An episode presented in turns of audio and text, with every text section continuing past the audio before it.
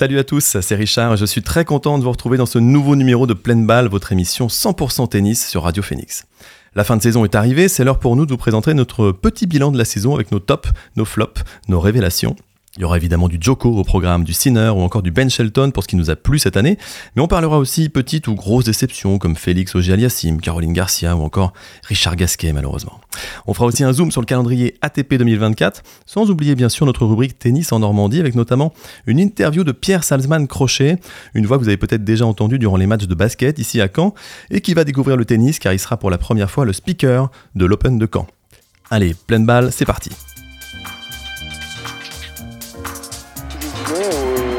Sur un, sur un nuage.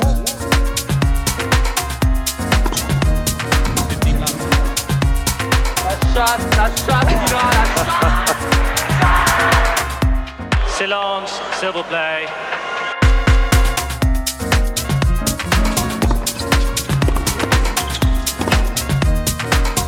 On a une période où on joue moins bien parce qu'on réalise.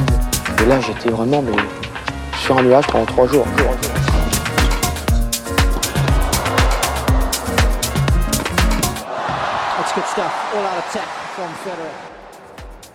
Alors bien évidemment, ils sont là, à mes côtés, mes fidèles acolytes, avec leurs regards avisés, leurs avis toujours tranchés, éclairés. Sans eux, je suis une raquette sans cordage, je suis un filet sans poteau, je suis, mois de décembre oblige, comme un sapin sans ses boules. C'est Enzo et Simon qui sont avec moi. Salut les gens Salut Richard Je suis très flatté de cette présentation. Bah, je, me suis un peu concentré, j'ai sorti ma plus belle plume. Ah, je vois ça, et puis voilà. Hein. Euh, ça roule bah, Écoute, ouais, fin d'année, Noël qui arrive. Fin d'année, tout ça, tout ça. Bon, Enzo, euh, c'est un peu la, la question rituelle désormais. On a envie de te dire comment s'est passé ce, ce premier match, ton premier tour là à, Villedieu les eh poils. chez moi, à la maison. Et ouais, je crois que t'es toujours devant en course, ton hein. public. Devant mon public. Inexistant le public, mais c'est pas grave. eh ben écoutez, très bien. Euh, victoire lundi soir 6-1-6-0. Euh, Oula Plutôt, en, mode, en mode Viatek. Ouais, hein. en mode c'est Simon qui avait fait la vanne déjà. Mais ouais, ouais, non, non. Assez rapide, assez efficace. Plutôt content pour commencer. Je vous demain matin Oh là là, demain matin. S'il y a des auditeurs qui habitent à, à Villedieu-les-Poils, n'hésitez pas. C'est 10h30. 10h30. Les tribunes sont pas encore pleines, je crois. Tu joues sur le, sur le 4, sur le 5 Ah, central. Central, central, central attention. Il bosse, il bosse, dans le club, il est sur le central. C'est pratique, c'est pratique. Ramener les popcorn. Bon, bon on pensera ah, fort à toi demain, évidemment, pour ce, pour ce deuxième tour. Euh, donc, top flop pour nous aujourd'hui. On va chacun à notre tour, en fait, euh, euh, tour à tour, proposer des, des, tops, des flops, et même des petites révélations. Euh, alors moi, je vais me lancer, je vais vous donner un peu mes top joueurs selon moi pour l'année 2023, puis on va en discuter. Vous me direz si vous êtes d'accord avec moi ou pas. Euh, déjà, je voulais commencer par Joko. Alors Joko, euh, c'est un petit peu incontournable, on peut ah pas oui, trop le rater en 2023, euh, avec tout ce qu'il a gagné encore, 36 ans. Euh, un niveau de jeu toujours exceptionnel. Hein. Alors on a déjà débattu euh, de la concurrence autour de, de Djokovic, euh, mais c'est vrai que ça reste globalement quand même un athlète hors norme. Physiquement, je trouve qu'il est monstrueux mmh. à son âge. Il y en a même un petit peu qui commence à se poser des questions hein, dans la planète tennis. Là. bon, moi je veux pas rentrer trop dans ce débat-là, mais bon, c'est vrai que c'est impressionnant. 36 ans. On n'a pas vu déjà beaucoup de tennisman encore performer physiquement mmh. euh, comme, comme il le fait. Euh, mais je voulais aussi souligner son mental, quoi, son mental, son implication incroyable tout au long de, de la saison. Euh, moi, je suis très impressionné et je crois que je l'ai déjà dit, mais euh, ce sont des joueurs qui, même à cet âge-là, arrivent encore toute une saison à se motiver, à aller s'entraîner, à aller faire les gros tournois. Euh, et puis semaine après semaine, il n'y a jamais de coup de mou, quoi. Il n'y a ouais, jamais de relâchement. Euh, c'est impressionnant. Alors, il y a des mecs comme Nadal, comme Federer qui le faisaient. Et voilà, la nouvelle génération, est-ce qu'elle a ce, cette même niaque, cette même volonté? Ça, on n'en sait rien. Alors, je parle de mental. On n'oublie pas quand même qu'il a, il a laissé passer ses trois balles de match là récemment contre, aïe, aïe. contre Sinner en finale. De, Serait-il faillible? En demi-finale de Coupe Davis. Serait-il faillible? Serait-il faillible? Serait Peut-être un début de défaillance pour Djokovic pour 2024. Ah, la vieillesse arrive peut-être. Ah, la déchéance, c'est sûr. On verra, on verra. Euh, dans mon top, il y a bien sûr euh, Yannick Sinner. Bah, comment ne pas mettre Yannick Sinner dans ses tops? Une fin de saison monumentale, hein, avec des victoires en tournoi, Pékin, Vienne, et puis tournée asiatique euh, monstrueuse, des grosses perfs contre les, contre les tout meilleurs, et puis bien sûr euh, Masters, où il bat euh, Djoko, plus la Coupe Davis, où il rebat encore une fois Djokovic dans un, une dans fin un de saison exceptionnelle. Ouais. Fin de ouais, saison ouais, exceptionnelle. On, on, est d'accord, je crois que tu l'avais mis aussi dans tes tops, hein, tout à Enzo. Fait. Tout bon. à fait, ouais, je l'avais mis aussi. Bah, comment ne pas le mettre là Parce que bah, la saison est globalement, enfin la progression est exceptionnelle quand même pour lui cette année. Euh, J'avais noté, il gagne sur 64 victoires pour 15 défaites. C'est ouais, pas mal. Pas dégueu, hein. franchement. le ratio est, est, propre. Il était 15e au début d'année, là il finit 4 et il regarde plus vers le haut que en dessous, je pense. Complètement. Mm. Donc, euh, ouais, non, la classerie sur le gâteau de la Coupe Davis en fin de saison. Non, c'est franchement. Euh, bravo, bravo, belle saison. Moi, je dirais qu'il se pose maintenant presque en outsider numéro 1 derrière Joko. Bon, il y a encore Alcaraz hein, aussi. On va pas l'enterrer trop bah, vite. Hein, là, oui. Mais après, bon, ça reste une fin d'année, une fin d'année extraordinaire. Tony Truante, ça reste de l'indoor. Hein. Ça reste, ça reste de l'indoor. On verra. Voir. Moi, j'attends de voir en janvier. Je pense qu'en janvier, on aura quand même un, Et on va voir aussi euh, ce qu'il donne en Grand Chelem. Oui. Parce que malgré tout, en 2023, il n'a pas été. Euh, a été fort. Mais demi à Wim, c'est demi à Wimbledon. Voilà. Après, euh, ça s'arrête un peu. Alors qu'en 2022, il avait des meilleurs résultats en, Grand Chelem. Il a fait des quarts, si je dis pas de bêtises. Euh, bon, il a, il a pas été bon partout cette année, mais globalement, moi j'attends de voir en janvier, en extérieur, euh, à Melbourne, là, s'il si, continue sur sa lancée. S'il fait encore des grosses perfs comme ça en Australie, moi je dirais effectivement, on va pas se projeter trop loin, mais je dirais que c'est quand même un candidat sérieux favori ou au Grand Chelem. pour l'Open d'Australie? Hmm. Favori, je sais pas quand même. Euh, bah, c'est l'inconnu quoi. Est-ce qu'il va être aussi fort en, outdoor qu'en indoor ah C'est vraiment ça. C'est toute la question en fait. Moi j'attends peut-être un petit premier tour euh, euh, Nadal Sinner. Hein. Qu'est-ce qu'on en dirait de celui-là? Nadal Sinner, il ferait des étincelles. il va faire mal celui-là. S'il arrive, il va faire mal. On aura peut-être un Nadal McDonald au premier tour aussi. Ça hein, rêver. Ça fait un peu moins rêver, effectivement. donc voilà. Et puis moi j'attends aussi peut-être de voir physiquement hein, comment il va tenir sur 3-7. Enfin sur 5-7 gagnants plutôt. Mm. parce que là les 2-7, 2-7 en Coupe Davis maintenant et tout, c'est bien, mais. Euh, contre les très bons, Joko par exemple, qui arrive toujours à tenir et enchaîner ses 5-7. Euh, bon, on, verra ça, mais on pouvait évidemment euh, ne pas le rater dans, les tops. Et moi, dans mes tops, j'en ai rajouté un troisième. On en parle un petit peu moins, mais voilà, j'ai envie de, lui faire un petit coucou. je pensais à Jens Lennard Struff. Ça, c'est bon, ça. Là, on n'en parle pas assez. On parle pas assez du tennis allemand, je trouve. pourquoi ouais, oh, Non, le tennis allemand. ah, moi, je suis un grand fan de Becker. Alors, attention, on va pas, on va pas dire trop de mal du tennis allemand. Autre style. Euh, non, mais Struff, qui était quand même un bon joueur là, dans les années passées, on va dire. On l'a pas trop vu en 2022. Il a été gêné par des blessures. Il a démarré l'année 150e mondial. Il est reparti en challenger. Il a fait des bons résultats. Il a fait, euh, il a fait des quarts dans des tournois, etc.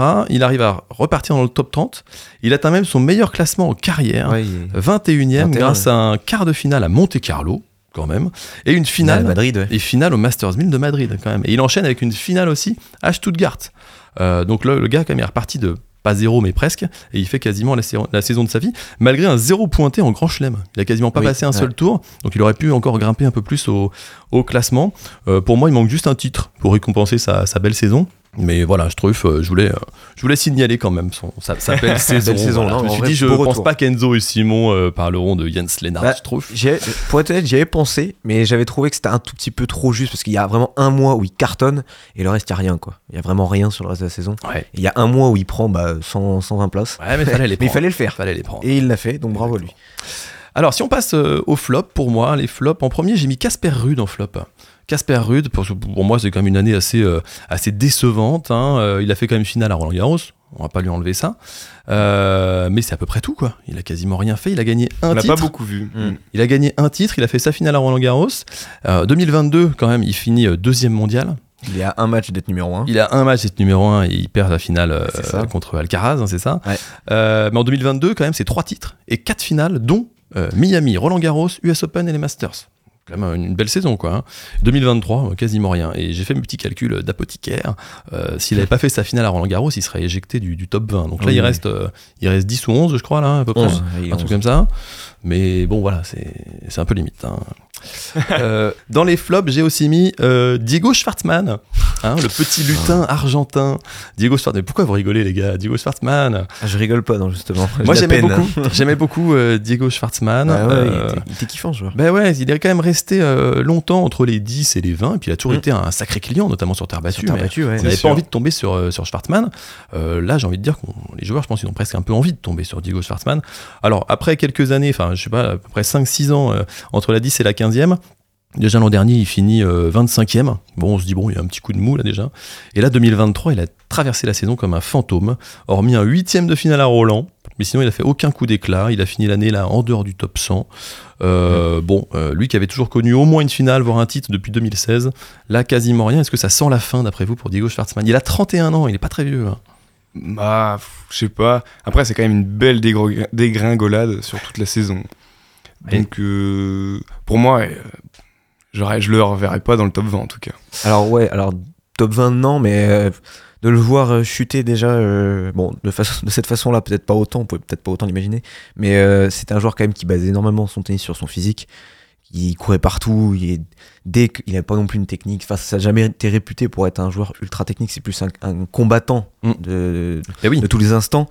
Et bon, bah, il a été blessé cette année, est-ce qu'il a eu du mal à récupérer ça aussi, je sais pas, mais c'est vrai que cette année, on l'a vraiment ah, puis, du tout, quoi. Il, avait dit qu'il était fatigué mentalement. Ouais, ouais. Mais justement, c'est ça que je voulais dire. Je voulais parler de la dimension physique de ce joueur parce mm. que bon, c'est quand même son point fort, le bah, physique. c'est ça. Hein. Euh, il est quand même, on va dire, un petit peu euh, gêné par sa petite taille. Hein. C'est quand même le plus petit joueur du, circuit.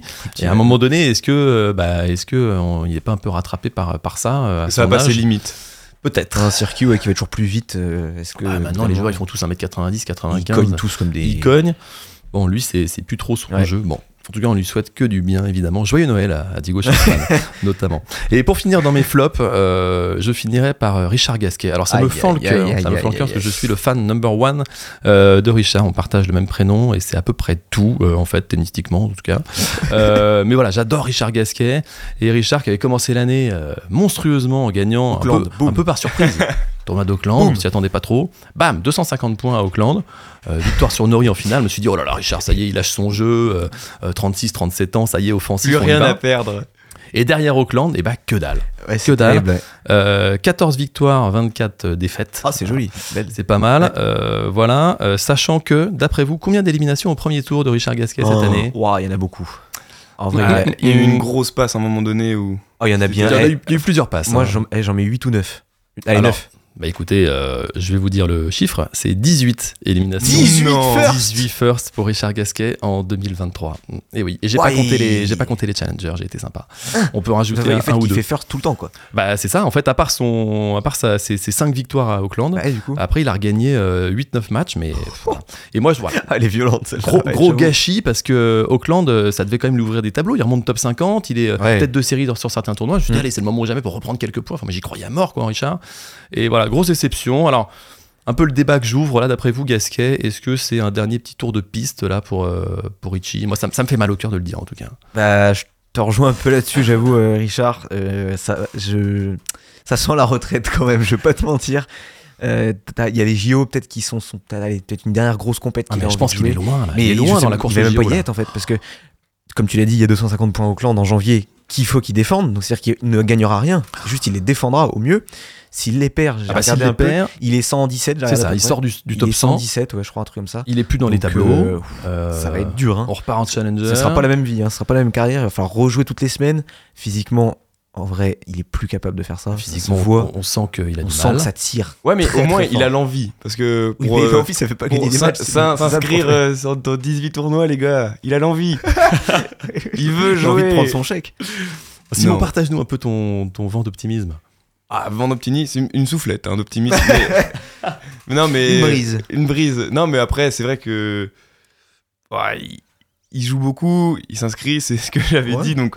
Il a pas envie, je sais pas s'il a vraiment envie d'arrêter de jouer, c'est surtout ça. Et peut-être sur des, petits tournois, euh, je sais pas, faire le tour de la France en challenger. Euh, mais bon, euh, ça sent quand même la fin de carrière, ah, les gars. On, y, on y arrive bon, aussi. Ça me fait un peu peur, mais bon, bon moi j'espère qu'il va. Imaginez, il gagne Auckland, quand même, ça serait, ça serait fabuleux. moi j'y crois, moi j'y crois. Alors. On va voir, hein, s'il passe des bonnes fêtes et qu'il s'entraîne et qu'il est en pleine forme. Euh, pourquoi pas Pourquoi pas euh, Et je finis par une petite révélation. Moi, j'ai les sœurs Fruvirtova en révélation, les deux jeunes, deux espoirs hein, qui ont remporté coup sur coup les petits as en 2019 pour Linda et en 2020 pour Brenda.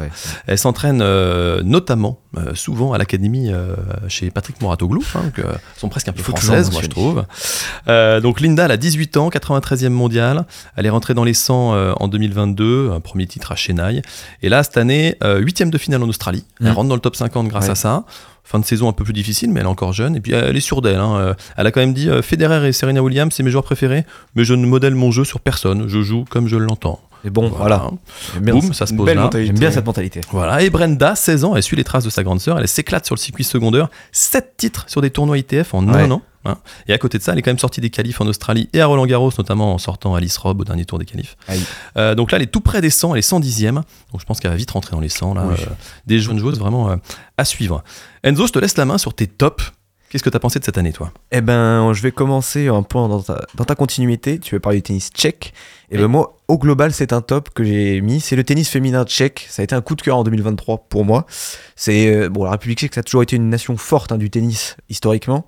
Là, alors on se parle, il y a 8 joueuses tchèques dans le top 50, dont 3 dans les, dans, les 10 quand même. C'est franchement propre. Pas mal. Et on a vu cette année des retours au plus haut niveau. Hein. On peut penser, j'avais noté Barbara Kreshikova, la vainqueur de Roland Garros en 2021, qui avait eu pas mal de soucis physiques en 2022. Cette année, elle est de retour dans les 10, donc là, elle est finie 10 Elle gagne Dubaï en début d'année en tapant j'ai noté à la suite Gvitova, Kazatkina, Sabalenka, Pegula et Gaziantep. Ça va, le tournoi est propre quand même.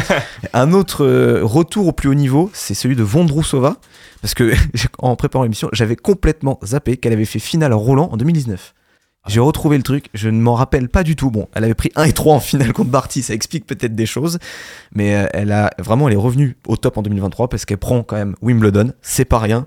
Euh, en écartant 5 ou 5 têtes de série, elle fait aussi quart de finale à Cincinnati et à l'US Open. Elle gagne 85 places en 2023 et finit 7ème mondiale là, donc franchement pareil, un gros gros euh, retour. Et enfin, j'avais noté un troisième nom, c'est Mouchova, vraiment une révélation. 143 places gagnées pour Carolina Mouchova cette année, c'est exponentiel aussi, et des résultats à n'en plus finir. Quart de finale à Dubaï, à Indian Wells, elle fait finale à Roland, finale à Cincinnati et demi à l'US Open. Donc franchement, c'est pas dégueu. Et en plus de ça, elle a vraiment marqué l'année par son jeu en variation et en touché. Donc franchement, une très très belle année au global pour le tennis tchèque, qui comme tu l'as dit avec les, les sœurs Frivertova, eh ben, ils ont encore de beaux jours devant elles, du coup, avec d'autres jeunes joueuses prometteuses. Ouais, une belle nation du tennis. Franchement, il y a de quoi espérer. Un deuxième top que j'ai noté, bah, c'est Yannick Sinner. En même temps, je pouvais pas le pas l'oublier. J'en ai, on en a parlé tout à l'heure. C'est forcé. Il est, il est là. Comment ne pas le mettre? Donc, on va pas reparler de lui. Et le dernier top que j'ai noté pour cette année 2023, c'est Mira Andreeva, une autre jeune ah joueuse, une, la russe. Euh, la trajectoire, et c'est un ovni, hein, vraiment. En 2019, j'ai noté le truc parce que ça m'a fait sourire. Elle remportait l'Orange Bowl, c'est un tournoi junior aux. États-Unis, en moins de 12 ans ah oui, quand même. en 2019. Et là, aujourd'hui, elle est au port du top 50. Donc ça va. Hein, donc elle a que 16 ans. C'est une révélation vraiment dans le texte. On l'a déjà pas mal vu en Grand Chelem, mine de rien, son jeune âge. Elle a fait troisième tour à Roland contre Coco Gauff où elle perd dans un match, euh, je sais pas si vous vous rappelez, très tendu et très serré. Après être sortie des qualifs, donc déjà ça c'est un bel exploit. Elle fait sa première deuxième semaine en Grand Chelem à Wimbledon, où elle sort Kreshikova notamment avant de perdre contre Kiss. Et là, j'ai regardé il y a quelques jours en finale des championnats de France en Pro A. Elle joue pour Boulogne-Billancourt et elle a mis 0 et 0 à Avanessian qui est 70 ou 75 à la TP. Donc, euh, oui, bon, elle, est déjà là. Quoi. Il y a un petit potentiel. Il y a un potentiel intéressant. Quoi. Voilà. Donc à 16 ans, franchement, un délire absolu et on va voir ce qu'elle va donner en 2024, mais je pense que ça devrait pas trop mal se passer quand même. Écoute, mon petit Enzo, moi je l'avais mis en révélation. Ah, vous êtes presque rejoint. À 16 ans, voilà. Mais euh, c'est vrai, non, 16 ans, c'est impressionnant. Moi, à 16 ans, je joue à Fortnite et je désinguais personne. Elle, à 16 ans, elle désingue. Le, la, semaine de ses 16 ans, elle est au WTA de Madrid. Ouais. Et euh, ouais, elle désingue trois joueuses du top 100, quoi. Ah oui, non, c'est impressionnant. Et ouais, tu l'as dit, effectivement, des grosses perfs euh, en Grand Chelem. Et je crois même qu'elle est dans le top 50. Hein. Euh, elle y était, elle est redescendue. Là, elle oui, mais elle, elle, elle, y a été, elle, a été 46e. Elle est passée de la 405e euh, en fin d'année 2022 et elle a été 46 donc 46 c'est presque 350 places de gagner à 16 ans à 16 ans, à 16 ans incroyable. Alors moi, je m'enflamme un tout petit peu moins que vous. Moi, j'ai du mal à m'enflammer sur ces jeunes joueuses qui percent là, parce que bon, sur le tennis féminin, malheureusement, c'est pas toujours très régulier. Ça dure pas forcément très longtemps, hein, parce que des, jeunes de 16 ans, euh, on en a connu quand même pas mal euh, chez les femmes. Alors je remonte un peu loin, mais Céleste, Ingis, Capriati, etc. Après, faut que ça dure. Faut que ça dure. Hein. Et puis les meilleures joueuses aujourd'hui euh, dans le tennis féminin, elles n'ont pas tendance à durer beaucoup. Quelques exemples comme ça. Je vous ai noté, noté quelques-uns. Muguruza euh, Garbinier, Garbinier. Au top pendant 3 ans, après elle est revenue vite fait en 2021, pas très longtemps, et là elle a disparu, elle a à peine 30 ans, hein, Muguruza. Ouais, euh, Barty, t'en as parlé tout à l'heure de, de, Barty, pareil, elle est restée au top pendant 3 ans, était quasiment injouable, elle a pris sa retraite à 25 ans, Barty. Hein. Euh, Badoza, la, petite amie du joueur préféré d'Enzo, euh, Tsitsipas. deux saisons très bien, Badoza, euh, deuxième mondial, et puis là, en une année, elle est redescendue 65e. elle n'a que 25 ans, Badoza. Euh, j'en ai d'autres, hein. Eugénie Bouchard. Eugénie oh. Bouchard, bah attends, Eugénie Bouchard. Euh, Bouchard, super saison en 2014, à 20 ans, et puis après, elle a atteint le cinquième rang, elle est descendue comme une flèche, on l'a plus jamais revue. Raducanu, on en parle de Raducanu ou pas Elle revient, j'ai vu, elle a annoncé son retour. Elle revient. Après, elle, c'est quand même. Ouais, je t'avoue, je, je te suis pas trop sur Raducanu. Ah, on s'est quand même enflammé beaucoup hein, pour, cette, pour cette jeune qui a, qui, a, très bien joué pendant deux semaines oui. Euh, à l'US Open 2021. Bah, et après, elle n'a pas confirmé tout de suite. Après, elle a eu des soucis, elle a eu des, blessures, etc. Mais bon, elle a quand même pas. Elle a réalisé bah, peut-être quand même un des exploits bah, de la décennie, du siècle. Ah, mais je remets pas en cause la qualité de ce qu'elle a fait. Mais je te dis sur le fait qu'elle a disparu. Que malheureusement, ça ne, ça, ne, ça ne dure pas tout ça. Mm. Et c'est pour ça que j'ai du mal à, m'enflammer. Euh, Osaka, pareil, trois saisons magnifiques, et après le burn-out, etc. Donc c'est pas, pas rigolo tout ça, évidemment. Mais factuellement, je vois juste que malheureusement, ça ne dure pas. Euh, donc en fin de compte, moi j'ai envie de saluer les joueuses euh, bah, pour qui ça dure un peu. Hein, Sabalenka, par exemple. Sabalenka qui est dans le top 5, top 10. c'est vrai que j'hésitais à la mettre aussi. Depuis de longues années. Et après, on a des joueuses comme Zviatek, on va peut-être en reparler après, Zviatek, euh, ou euh, Onze Jabber aussi, voilà, qui sont régulièrement, depuis 3-4 ans, euh, dans le top 10. Voilà, je referme cette parenthèse là. Mais on peut quand même saluer, bien sûr, la, saison magnifique d'Andreva. Une belle révélation quand Et je lui souhaite que du bonheur, et pourquoi pas que ça dure, ça serait bien si ça pouvait durer un peu. Je passe à mes flops, du coup, de la saison 2023. Alors, je vais être un peu plus classico-classique hein, quand même sur ces flops. On va commencer, bah, je commence avec Taylor Fritz, l'américain, qui est donc dixième mondial là où on se parle. Euh, vraiment une saison, j'avais noté en deux temps hein, pour l'américain. Il a commencé vraiment fort, il était très performant sur les premiers mois de la saison, jusqu'à Monte Carlo à peu près où il s'arrête en demi. Et après, bah, ça a été quand même beaucoup, beaucoup plus compliqué. Il y a une victoire à Atlanta en 250 dans un tableau qui était quand même très abordable pour un dixième mondial. Et en Grand Chelem, bah, sinon la saison est franchement euh, pas, pas folle du tout. Euh, deuxième tour en Australie, troisième tour à Roland, deuxième tour à Wimbledon. Bon, un quart de finale à l'US. Mais bon, il y avait un tableau qui était ouvert suite à la défaite d'un autre joueur que je vais mettre en flop juste après, je ne spoile pas, avant, de, perdre contre Novak euh, en 3-7, logique. Et pour un joueur qui est dans les 10, je trouve que c'est quand même pas très suffisant sa saison au global. Et je pense qu'il va pas tarder à en sortir des 10. Je le vois pas rester. Il a pas confirmé en tout il cas. A pas confirmé, il a pas confirmé. Après, je je sais pas. Moi, je l'aime bien Taylor Fritz. pas pourquoi. Hein. Il, il me plaît rien contre lui non plus, mais bien son euh, jeu. Il est assez solide. Euh, et mentalement, je le trouve assez assez bon. Euh, maintenant, j'ai, ouais, je sais pas. Je pense qu'il va il va rester là, moi. C'est mon avis. Il va rester là en 2024. Faudra compter sur lui. On verra ça. Nous verrons bien. Autre flop Autre flop, vous l'attendiez, je n'ai aucune objectivité par rapport à ce joueur. Stefanos Tsitsipas, évidemment, ah je suis obligé de le mettre ici. Euh, une saison qui est pas à la hauteur des attentes pour un sixième mondial. J'ai une question à vous soumettre. Il a gagné un titre cette année, le Stefanos Tsitsipas, sans tricher. Est-ce que vous pouvez me dire de tête où c'était euh, Voilà, personne ne sait. C'est plus du tout, ça doit être un petit tournoi, ça, non? Los Cabos au Mexique. Ah oui, voilà. Oh. On parle quand même de l'ancien double tenant du titre à Monte Carlo quand même. Hein. Cette année, il perd bah, en quart contre Fritz, justement, à l'époque bah, où il était encore à peu près bon. En Grand Chelem, euh, à part sa finale à l'Open d'Australie, dans un tableau quand même très dégagé, il a, battu Sinner en huitième, mais il en avait vraiment galéré pour le battre. C'était pas le Sinner de fin de saison. C'était quand même poussif. À Roland Garros, je sais pas si vous vous rappelez ce quart de finale contre Carlos Alcaraz. Merci à Carlos d'avoir baissé le pied dans le troisième set. Sinon, je pense que c'est la boucherie de l'année. Ah, je sais pas si vous vous rappelez, il y avait 6-2, 6-1, 4-0 en 1h20. C'était non, non, c'était atroce. C'était vraiment. C'était atroce, vraiment. Wimbledon, euh, il, fait 5, il gagne en 5-7 contre Tim au premier tour. Il fait 5-7 contre Murray au second tour. Il bat Jerry, qui est un spécialiste de terre, en, troisième, euh, en 3-7 au troisième tour. Et perd contre Eubanks en huitième. Ah, Eubanks, une des révélations aussi de l'année. Hein, ouais, enfin bon, je t'aime pas Tsitsipas, mais quand même, on fait un effort quoi. Et l'US Open, il perd contre Stricker, on en avait parlé la semaine dernière, euh, au troisième tour. Donc euh, il va être attendu au tour en 2024 clairement. Et en plus de ça, il a 1000 points à défendre en janvier. Attention, attention, parce que bon après il n'y a plus grand chose à défendre, c'est vrai, mais le mois de janvier va être euh, vraiment vraiment sensible pour Tsitsipas. Ouais, on va on va suivre ça. Un dernier flop Et mon dernier flop, bon bah lui, je pense que c'est le, premier nom à qui on a pensé quand on a fait cette catégorie, Félix Auger-Aliassime. Ah. Comp très très difficile pour lui cette année. Il finit hein. mieux la saison qu'il a commencé. C'est vrai, certes, il avait, il a relancé la machine en fin d'année, il a gagné balle. Donc euh, voilà, il gagne quand même un 500. Mais bon, il a commencé l'année 6 il finit 29. C'est dur. Euh, il y a des défaites qui font vraiment tâche. Hein. J'ai noté un peu ça. Il y a euh, plusieurs. Oh, il y a plusieurs. J'avais noté la, contre Lajovic à Madrid, au premier tour de Madrid. Mm. C'est compliqué on verra. On, peut lui souhaiter que du mieux en 2024. de ah toute bah façon, il y a, il est adorable. Il y a rien à défendre, donc il y aura que du mieux pour lui. Est-ce qu'on a une, explication justement sur, euh, Moi, je l'avais mis sur la dégringolade. Je, l'ai aussi mis en flop, mais ce qui est fou, c'est qu'en plus. Euh, il est sixième du coup en 2022 et il se voyait pourquoi pas gagner ah un, grand chelem en bah, fait. C'était un peu le Sinner euh, là, là, genre oui, il est fini 2022 en bombe. Et il avait d'ailleurs, il a pas si mal commencé en fait. janvier, je crois, il fait il fait quart et demi à Rotterdam et Doha. Oui, après il y a. Huitième en Australie. Après, ouais, c'est terrible quoi. Il se blesse. il a, il était un peu blessé, il a grave du mal à revenir. Ouais. Et là, moi, où il m'a déçu en plus de ça, c'est que bon, on savait que c'était un joueur un peu stéréotypé dans son schéma de, mhm. de frappe, de frappe, de frappe.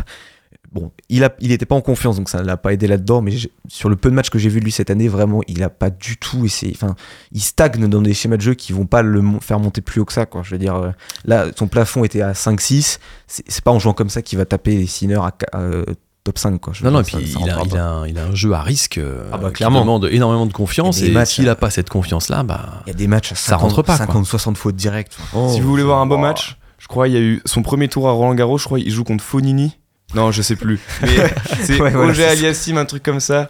Terrible match, terrible. ah oui, sur faute, mais c'était. Ah oh, la vache. C'est terrible. Lui, il, espère que c'est vraiment une grosse parenthèse et j'ai quand même de l'espoir pour lui, quoi. Bah il est jeune. Il a relancé un peu, comme on disait, en fin de saison. Il a pas, il y a pas eu que du noir. Il y a un motif Il gagne quand même à 500. Il y a un motif que n'a pas fait, par exemple. Ouais, exactement. Non, non, mais bon, on espère que c'est juste un petit relâchement, je dirais. On espère pour lui. Et qui va se relancer rapidement.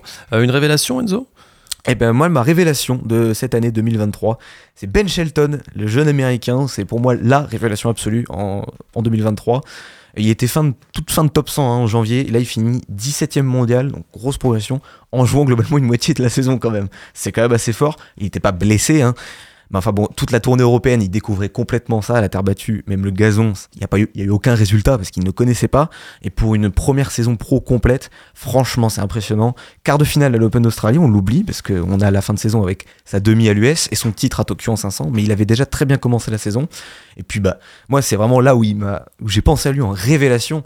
Qu'est-ce qui nous fait du bien, quoi? Il, est, ah, il fait du bien. Ah, il amène de la fraîcheur. Ah, ça fait, ça fait trop plaisir avec son service, le malade mental, là où il claque des, des premières à plus de 240, son coup droit de gaucher, là où il envoie des troncs absolus. Il a une volée très propre aussi de ça, donc franchement, en plus, il est beau, il est plaisant à voir jouer. Et Là, il est 17 et j'ai vraiment hâte de voir sa saison 2024 parce que là, il va pouvoir alléger son calendrier et l'adapter en fonction de là où il va pouvoir vraiment bien marcher. Et je l'attends sur gazon. Mmh. Vraiment, je l'attends sur gazon parce que je pense qu'il doit bien marcher. Bon, cette année, ça peut s'y prêter. Ça, je pense que ça va s'y prêter. Mais c'est vrai que c'est assez fou quand on pense qu'il avait jamais quitté les États-Unis. C'est hein. ça. Euh, là, il, il, est 17 quoi. Ah, il, a fait, il, a fait, une première tournée européenne, il, est parti de chez lui et il a quand même réussi à faire des super performances. Il avait jamais joué sur terre battue. Non. c'est une année de toutes les découvertes pour lui et il est vraiment au rendez-vous. Moi, je trouve que mentalement. Euh, et en plus, oui, oui, il y a beaucoup de matchs serrés où il perd des sets parce qu'il est encore jeune, assez friable, un peu foufou des fois. Et il s'accroche et ça va gagner au troisième, 7-5, 7-6.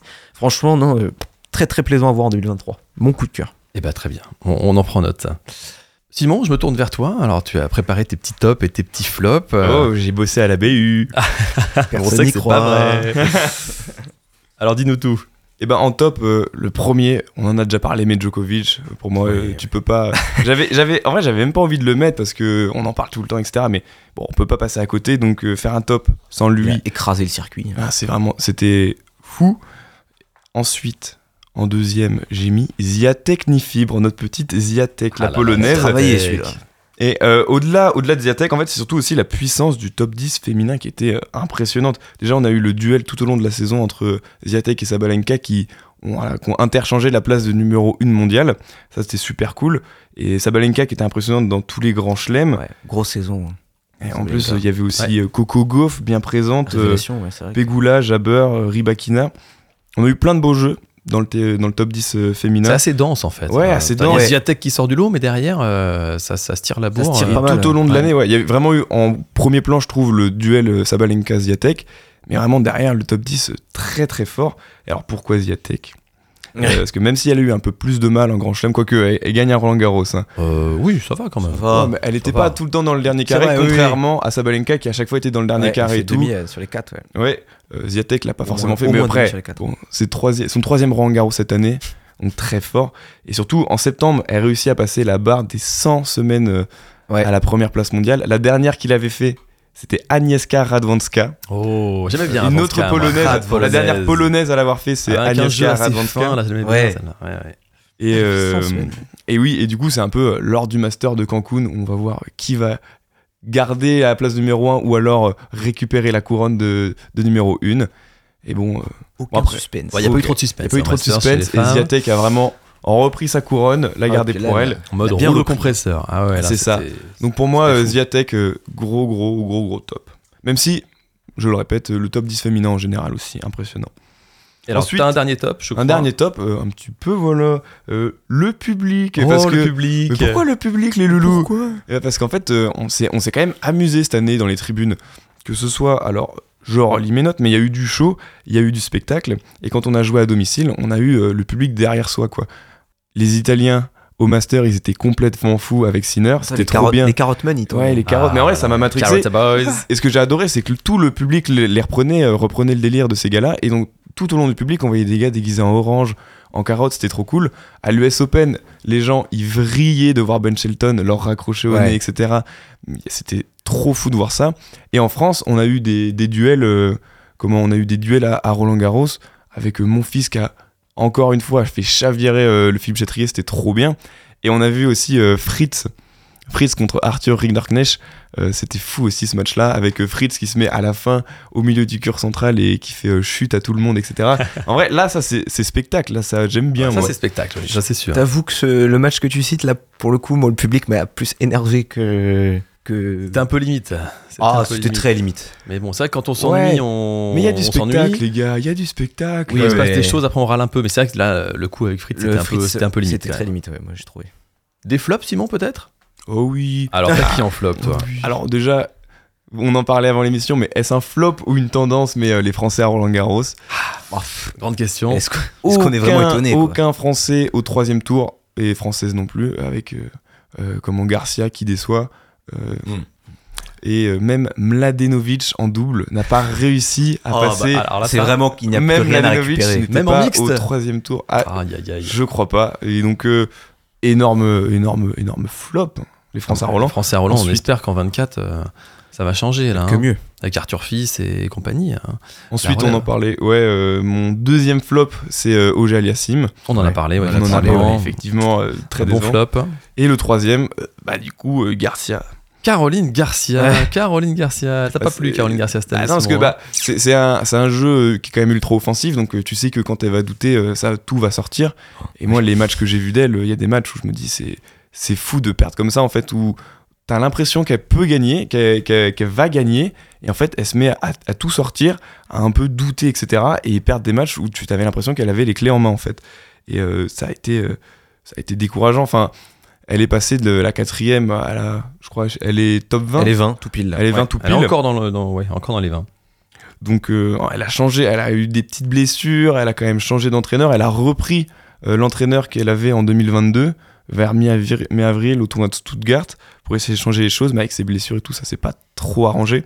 Après, il y a une petite stat que je vous donne, elle a claqué 462 aces en 2023. c'est pas mal ça. C'est pas mal. C'est pas mal et c'est surtout la première euh, du classement en termes d'ace claqué.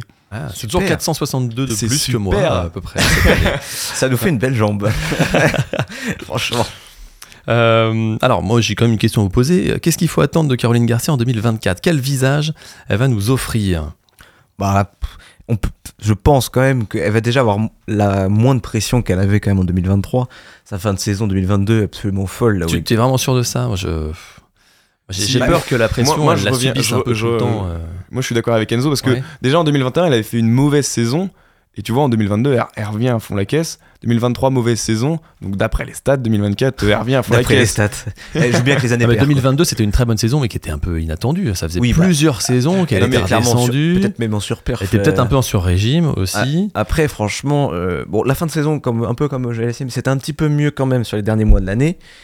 Mais je peux pas penser quand même qu'elle va refaire les six mêmes premiers mois que 2023. C'était franchement, c'était en dessous. Il y a eu des, des grosses défaites. je me rappelle, en, euh, son deuxième tour à Roland perd contre Blinkova. Je me rappelle, j'avais regardé le match en entier. C'était, mais enfin, c'était gênant de, de non, de, de fautes et de d'erreurs quand même à ce niveau-là. De, c'était quand même la numéro 1 française, même si on savait que sur terre battue ça n'a jamais été son sa surface, etc. Je veux dire, il y avait des choses quand même. C'était pas possible de continuer comme ça, quoi. Parce que Caro Garcia en 2022, très bonne saison, mais sa très bonne saison, c'est 5-6 mois. Oui, hein. bah c'est la deuxième partie de saison, quoi. 5-6 mois. Donc 5-6 euh, mois euh, sur, les, sur les dernières années euh, avant, qui était quand même pas, pas, pas, dingue, dingue. Moi, je, voilà, encore une fois, j'attends que ça. J'espère que ça va se confirmer, mais voilà, j'ai des petits doutes. J'espère vraiment. pour moi, il y a trop de haut, trop de bas, trop d'irrégularité. Et puis dans la tête, je pense que c'est pas évident non plus pour elle, mentalement, de garder la niaque tout le temps. Elle a un jeu, là aussi, comme Ogé Lassim, qui est vraiment un jeu à risque. À risque, donc euh, il faut qu'elle soit bien dans ses baskets, euh, euh, bien mentalement. Donc bon, on va lui souhaiter, on va lui souhaiter bien sûr pour que. Bien sûr. pour que ça puisse y aller. et en révélation, je crois que tu avais mis donc Andreva. Hein, On en a parlé, Mira Andreva. Mira Andreva, très bien. Eh ben merci les gars pour vos, pour vos tops, vos flops, vos révélations. On verra l'année prochaine si, euh, si tout ça se confirme, si on a dit des, des, grosses conneries ou pas. Hein, peut-être, c'est possible. c'est probable. Hein. C'est probable aussi. Euh, cette petite page euh, tennis en général, là, je voulais la terminer avec les résultats quand même de championnat de France de Pro A. Hein, parce que le week-end dernier à Créteil, c'était la grande finale des championnats de France par équipe qu'on appelle donc les interclubs. énorme bataille chez les hommes avec une victoire au bout du bout du bout du bout du TCBB face à Lone Plage. Il a fallu attendre le super tie-break final en double Victoire 4-3 des Franciliens. Il y a eu un gros suspense. Hein. Euh, des balles de match, des remontadas, grosse émotion à Créteil. Et c'était l'occasion de voir quand même Pouille, Lestienne ou encore Rinderknecht euh, à l'œuvre. C'était pas mal. C'est vrai. Et chez les femmes, un peu moins de suspense dans la rencontre entre Tremblay en France et toujours le TCBB. Décidément, toujours dans les bons coups, hein, Boulogne. Mais les Boulonnais ne s'offriront pas le doublé. L'équipe de Tremblay s'imposant 3 à 1.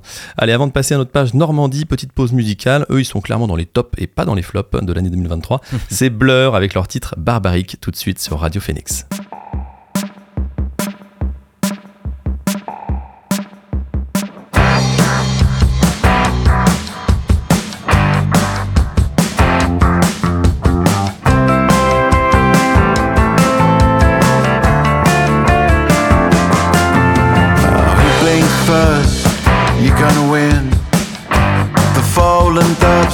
lovers vow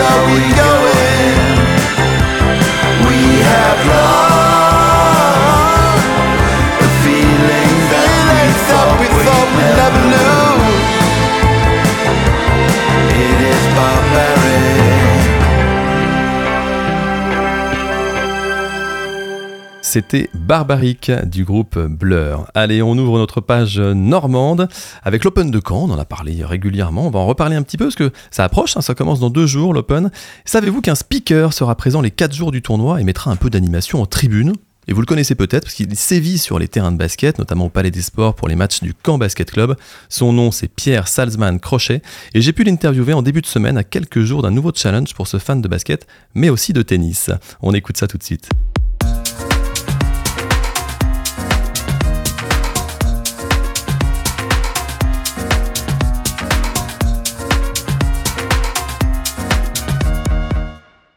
Salut Pierre, merci de nous accorder ce petit moment, toi qui as un mois de décembre, je crois, un petit peu rempli quand même. Hein. Euh, alors tu es speaker, tu es speaker et tu seras la semaine prochaine donc sur l'Open de Caen pour l'animation. Alors avant d'en parler, on va peut-être euh, euh, dire un petit mot quand même sur ton métier. tu es speaker, tu m'as dit qu'on disait ça Mm, comme ça. Oui, hein, c'est ça, speaker, oui. Comment, comment tu définis toi ton, ton boulot en fait, ton activité? C'est un peu, bah, on est aussi appelé MC pour maître de cérémonie et c'est effectivement un peu ça, euh, animateur, euh, le monsieur loyal un peu parfois aussi. C'est, en fait, ça va varier d'un sport à l'autre, d'une activité à l'autre. Mais on va dire que ce qui définit le mieux, c'est animateur. Donc, euh, c'est ça le speaker, en tout cas dans le sport, euh, chargé d'amener euh, une bonne ambiance, mais surtout d'annoncer l'effet de jeu. D'annoncer l'effet de jeu, puis on te voit même euh, gambader, danser parfois. euh, Oui, ça c'est mon choix, feu. mais effectivement surtout au basket où le basket qui laisse euh, une large euh, possibilité de faire le show parce que le basket est aussi un show. Donc oui, en plus au basket, oui, je cours, je saute, je danse, je tape des mains. voilà. Alors ici à Caen, alors les gens te connaissent peut-être déjà parce que tu es quand même assez présent, hein, notamment pour les matchs du CBC. hein. on te voit au Palais des Sports, d'ab- d'abord au Zénith et puis maintenant au Palais des Sports. Euh, toi d'ailleurs, tu as commencé par jouer au basket. hein. Ah bah oui, et j'y joue toujours. hein, voilà, depuis ça va faire 24 ans hein, que je joue au basket dans mon club de la Folie Couvre-Chef, le Camp Nord. euh, j'y suis depuis 24 ans. euh, voilà, j'y joue toujours avec les copains le dimanche matin. Et voilà, basketteur avant d'être speaker. Fidèle au poste. Alors comment ça s'est passé la transition? Comment t'es devenu justement speaker? Bah, ça, a été, explique-nous. ça a été un peu par ça a été un peu par hasard. Bon, j'étais déjà réputé un peu pour être un fou furieux passionné de basket et avoir une grande bouche. et euh, c'est en le c'est en 2013, même si je crois que je m'étais amusé à prendre le micro une fois un tournoi à Tours euh, pour euh, présenter les copains. Mais euh, c'est en 2013 où le déclic ça a été sur euh, d'abord le quartier ouest, qui a été un, qui un tournoi de street euh, euh, qui était à Hérouville et maintenant à Mondeville, euh, organisé notamment par Jimmy Yamba, où il y a eu quand même parfois des Nicolas Batum, des Ahmed Boudera, donc des, des très gros noms du basket français. Et il leur fallait un speaker, et ils ont pensé à moi. Je sais pas pourquoi, mais ils ont pensé à moi. Et ensuite, je me, je me- suis amusé à prendre le micro pour le tournoi de mon club. Et à la fin de ce tournoi, c'est là qu'il y a deux personnes du club de Douvres, qui évoluent à l'époque en 5e division féminine, en N3 féminine, donc un niveau national quand même, euh, qui me disent bah, on cherche quelque chose de nouveau on- pour une- cette équipe qui qu'on espère faire euh, monter à moyen terme euh, au niveau supérieur et on aimerait un speaker. C'est comme ça que c'est Ça a commencé comme ça. a commencé. Et là, on était en, en en quelle année là? 2013. En 2013. il y a 10 ans. Ah donc tu fêtes quasiment tes, tes Je 10 fête ans mes de, 10 ans de d'animation. carrière, 10 ans d'animation, exactement. Ok, super. Bon bah apparemment tu ne t'en lasses pas en tout cas. hein. Pas pour le moment. Donc aujourd'hui, tu te balades un peu partout en France. hein, donc Ouais. à Caen, on l'a dit. euh, donc Mondeville aussi, hein, Mondeville. les matchs de Mondeville. Et puis tu vas jusqu'à Lyon régulièrement Ouais. pour les matchs de Lasvel. Pour les ça, hein matchs de Lasvel en championnat européen, que ce soit pour les filles ou pour euh, les garçons, donc en Euroleague. Donc euh, Lasvel, bah, qui est le club le plus, en tout cas chez les garçons, le plus titré de France, qui est championnat en titre euh, chez les filles. Euh, donc voilà, très très gros club. Et je fais aussi également, quand j'ai le temps, l'étoile Angers Basket en deuxième division en Pro B. Ah, et donc ça te fait quand même un, un- gros réservoir de matchs, tout ça. Et t'arrives quand même à te poser un peu chez toi de temps Oui, en temps. oui, oui, quand même. C'est ça l'avantage. hein. C'est en plus les matchs CBC Mondeville. L'avantage, c'est que je bosse le soir, donc euh, j'ai quand même des moments à moi. Bon, en tout cas, c'est une super percée. Tu m'as dit que tu avais commencé en 2019 hein, euh, à Lasvel, c'est C'est ça, ça, oui. Euh, Après, il y a eu le Covid, évidemment. Forcément, On va dire que ça s'est bien lancé en 2021. 2021, première année euh, à l'All-Star Game aussi. Ouais, hein. voilà, le All-Star Game de Paris, ça aussi, bah pareil, hein, événement que je regardais étant petit à la télé avec Jamil Russi et George Eddy, la voix du basket. euh, The George Eddy. la voix, waouh, waouh, waouh, waouh, voilà, c'est genre. Donc, c'est- c'était un super événement que je fais avec Vincent Royer, speaker de l'équipe de France, qui est le meilleur euh, speaker de France. Donc, euh, non, non, non, euh, là aussi, un, un vrai bel événement, troisième fois cette année, peu de temps après l'Open, donc plein de bonnes choses. Tu t'enchaînes bien, bon mois de décembre là quand même. Alors, tu viens de parler de l'Open, effectivement, l'organisation t'a proposé de travailler donc la semaine prochaine sur l'Open. ça va être un peu différent quand même de ce que tu fais d'habitude. Comment tu te prépares un petit peu? Tu sais un peu à quoi ça va ressembler? On a l'habitude de te voir en basket un petit peu tout le temps euh, sur, le, sur le terrain avec ton micro, etc. Tu mets le feu. Euh, là, évidemment, pendant les points, bah, mm. tu pourras pas trop trop euh, ah bah oui, effectivement. Si là, après un ace, je fais Oh, in your face, baby, je vais me faire sortir par l'arbitre. Donc oui, bah effectivement, c'est la différence. C'est que pendant le jeu, pendant le match, je ne dis rien. À la rigueur, quand il y a la petite minute 30 de pause sur le changement de côté, peut-être annoncer les prochains matchs, le programme. Mais voilà, c'est la, c'est le changement. Mais justement, c'est L'Open, c'est clairement une opportunité de me diversifier. Récemment, j'ai fait un peu de futsal, euh, ça m'est arrivé euh, voilà de faire d'autres sports, euh, d'autres événements, des événements commerciaux aussi, alors que je fais à 99,9% du basket, donc ça me permet de me diversifier sur d'autres sports justement pour bah, continuer de m'améliorer. Évidemment. Donc là, ce serait plutôt entre les matchs, j'imagine qu'on va t'entendre. C'est Clairement, oui, ce serait entre les matchs où là, on jouerait un peu avec le public de façon à ce que le, show soit continu, qu'on ne laisse pas retomber. moi, pour t'avoir vu à l'œuvre déjà au basket, euh, j'ai une petite idée de ce à quoi ça pourra ressembler. J'ai hâte de voir ça à l'Open de Caen. Alors, tu suis un peu l'actualité tennistique Hein, tu suis un peu euh, euh, les Masters qui se sont déroulés, mm. Joko qui a gagné. Voilà, bah, bien euh, sûr. Bah, de toute façon, les grands chelems, on suit. Roland Garros, hein, ah bah, bien évidemment. bien évidemment, en ayant à chaque fois l'espoir qu'un Français va faire quelque chose et pour finir déçu à chaque fois. Oh Mais qu'est-ce que tu penses du retour de Nadal? Tiens, on l'a entendu, c'était hier avant-hier, qui a confirmé son retour en, janvier. Là, un champion comme ça, qu'est-ce que ça t'inspire? Ah, Moi, alors bon, alors attention, très grand champion et tout ça, mais moi j'ai toujours été Team Federer. Ah là là là. Parce que bah, en fait, euh, c'est pour ça, par exemple, LeBron James, je respecte énormément, mais Michael Jordan était plus beau à voir jouer. Et pour moi, c'est pareil. C'est pareil. Nadal, je respecte énormément. C'est un cyborg, c'est une machine, c'est un vrai, vrai champion. Mais il faut de la beauté. Et voilà, et pour moi, c'est pour ça que Federer est le plus grand, que Jordan est le plus grand, que Pelé est le plus grand, que Mohamed Ali est le plus grand, parce que c'est des personnes qui ne font pas leur sport, ils le dansent, ils le, ils le dansent, ils le et pour moi c'est pour même si attention Joko et Nadal, voilà, mais de toute façon déjà le meilleur tennisman, enfin si on prend meilleur joueur de tennis de l'histoire, c'est bah, une joueuse déjà, c'est Serena. Ah, pour toi c'est Serena. Voilà, ah c'est Serena. le, débat est réglé effectivement, mais c'est vrai que ce débat Federer, Nadal, on l'entend depuis longtemps, mais on peut pas quand même négliger le fait qu'un champion comme euh, comme Rafa revienne sur le terrain. Ah oui, non, ça que pour la beauté du sport, de la compétition. cool effectivement, et puis voilà toujours avec Joko qui est encore euh, bah, encore quand même à donner, en sachant que là en plus il y a le jeune Alcaraz euh, qui euh, non, non, on va y avoir plein de bonnes choses. S'il y avait un Français qui pouvait se glisser là-dedans. Ah, bah, Arthur Fils, il y a un petit Arthur Fils quand même là qui, vient de faire finale au Masters Next Gen. Moi, je pense que l'année prochaine, on va mais moi, bien entendre parler Moi, contrairement, euh, contrairement à beaucoup, moi, je suis jeune et du coup, j'ai pas vécu 83 Roland Garros et Noah. Donc, ah, bah, moi, non plus, je mais moi, j'aimerais bien vivre ça un jour. Donc, euh, Écoute, euh, on, touche du bois bah pour, hein, que, pour que ça se passe très très vite. Et euh, du coup, tu connais un peu, j'imagine, les joueurs qui seront à l'Open. on a Alex de Minor cette année, un mm. premier joueur non européen qui fait l'Open. Et puis on a quand même des, des, stars françaises, je dirais. Manarino, Humbert, les deux meilleurs joueurs français de cette année. Plus évidemment le légendaire Richard, Gasquet, son revers gracieux, magnifique, un peu comme Federer, revers à une main, cette belle team. T'as as un petit favori, t'as un petit pronostic à faire sur l'Open de Caen, là, sans trop te mouiller peut-être, mais qu'est-ce que tu dirais? Facile, mais j'aime beaucoup. Enfin, de minor, un show quand même, voilà. Mais. Ah, c'est difficile. Hein. On a envie de voir un Français quand même peut-être gagner, non?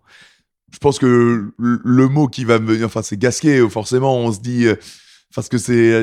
Mais. Ah, c'est très compliqué. Je pense que c'est ouvert. Je pense qu'on va avoir du très très beau spectacle, justement. Je pense que ça va être ouvert. Mais ouais, mais Ouais, de minor Gasquet, je pense. Je pense. Ouais, et puis euh, bon, Gasquet, il a pas fait une super année, mais on rêve ouais, mais justement, voilà, justement, on a envie de le voir finir bien. Ça. C'est pour ça, je me dis euh, justement, il vaut peut-être pas, euh, après une, quand on fait pas une super année, ça peut justement peut y avoir un moment le truc où on se dit bon allez, j'ai pas fait une super année et justement ce soir c'est le déclic quoi. Donc à voir. Alors Pierre, tout ça, ça va se passer au Palais des Sports, hein, mm. qui, a, vu le jour il y a quand même euh, pas très longtemps. Toi, tu y es, euh, euh, peut-être pas tous les jours, mais, mm. mais, presque, on va dire, tu le connais très bien. Euh, tu es content aussi de voir comment va se passer cet Open de Caen, la compète de tennis dans ce Palais des Sports. Tu es curieux de voir ça? Non, bah oui, clairement, bah déjà, quand, lors de l'inauguration, bah, effectivement, de ce Palais des Sports quand la mer, on a vu que le tennis bah, pouvait marcher, clairement. Il y a hein, plein de sports qui peuvent marcher là-bas, c'est le gros On a vu le tennis, on a vu la boxe, on a vu le futsal, le hand, le basket, là, il y a eu le euh, il y a eu l'équipe bah, de handball, l'équipe de France féminine de handball, même les diffusions. Non, c'est un palais, c'est un super bel outil dont la ville avait besoin, qui a été incroyablement bien construit technologiquement parlant. Il est, il est vraiment incroyable. Ça fait vraiment partie des très très belles salles. Et je pense que oui, on a déjà vécu de très beaux événements et on est amené encore en, en vivre parce que ça ne demande que ça. Et le public canet. Euh, oui, voilà. Que ça, ça, joue beaucoup. Ça, On a quand même un bon public ici, mais tout le monde est unanime. Cette salle, apparemment, c'est une, une, vraie, vraie réussite en tout cas. Enfin, ah oui, tu le vis de l'intérieur, mais voilà, on, la découvre encore. Hein, voilà, y a, donc y a, on s'adapte encore à la découvrir avec parce que c'est il y a plein de trucs technologie. Mais c'est vrai que c'est le son. Pour en avoir parlé avec euh, Aristide Olivier, pour le son, ils ont fait venir des ingénieurs du son, ils ont fait venir des acousticiens de façon à ce que ce soit le plus qualitatif possible. Les tribunes sont proches du parquet et, un peu diagonales, et ça c'est très important pour avoir cet effet de, chaudron qui joue sur l'ambiance. Euh, le cube, pareil, le cube est ultra qualitatif. Deux, trois trucs à régler sur les lumières, mais qui vont être réglés par rapport au public. Mais voilà, non, franchement, c'est j'ai rarement vu un aussi, un aussi bel outil. J'ai fait beaucoup de salles. J'ai fait beaucoup de salles et euh, il y a peu de villes qui peuvent se vanter d'avoir un aussi bel outil. Ah on a la chance d'avoir ça ici à Caen. Et donc, on a vraiment hâte de te retrouver euh, sur l'Open de Caen euh, la semaine prochaine. Euh, pour terminer, 2024, alors toi, ça fait quand même 2-3 ans, on va dire, que, que tu as pris un envol assez sérieux dans ton monde de speaker. Qu'est-ce qu'on pourrait te souhaiter là, pour l'année qui arrive, pour 2024 bah, 2024, clairement, mon objectif, hein, bah, c'est ce qui va se passer en 2024. Ce sont les Jeux Olympiques. Objectif les Jeux JO voilà, donc c'est clairement l'objectif. Alors, à voir comment ça va se faire. Donc, j'ai postulé. Euh, à voir comment ça va se décider parce qu'il y a plein de speakers, euh, de speakers talentueux. Donc, on va voir comment ça se passe. On va voir les processus de recrutement. Mais oui, c'est clairement, clairement un objectif. Et puis, euh, de pouvoir se dire, euh, parce que j'étais, je suis un, je joue au basket, mais euh, je ne suis, je n'ai pas le niveau pour aller au JO en tant que basketteur. Et en plus, il y a eu quelques problèmes de santé au niveau des jambes.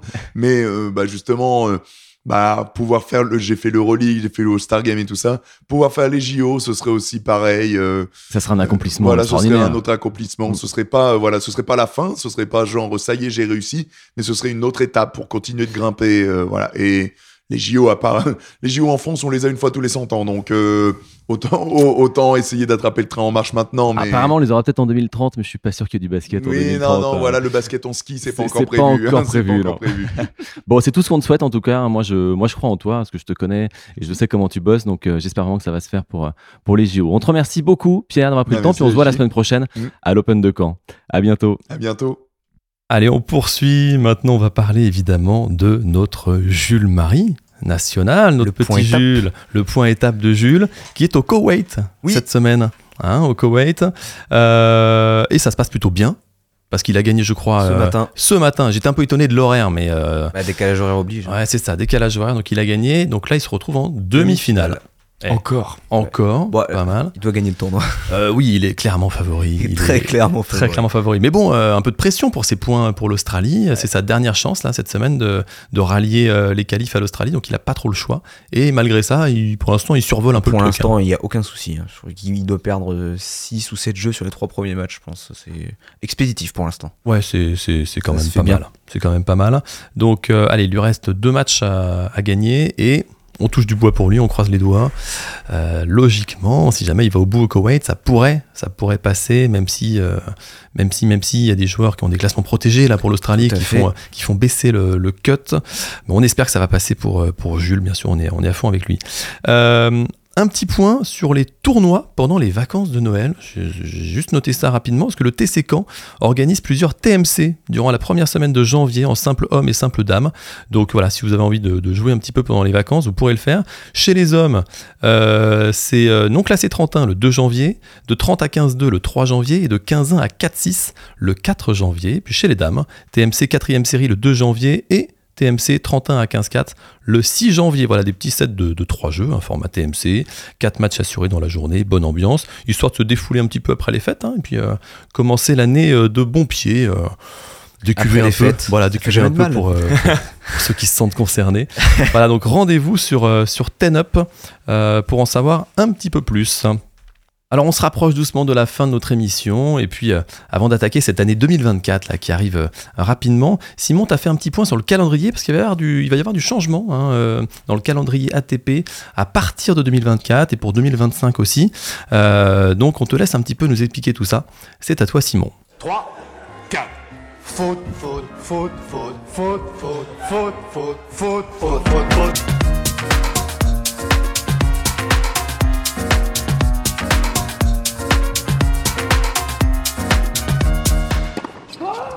2024-2025, le calendrier ATP va changer. Que vous le vouliez ou non, l'Open Park Auvergne-Rhône-Alpes-Lyon va disparaître en 2025 et ce n'est pas le seul tournoi de 150 qui va subir ce terrible sort.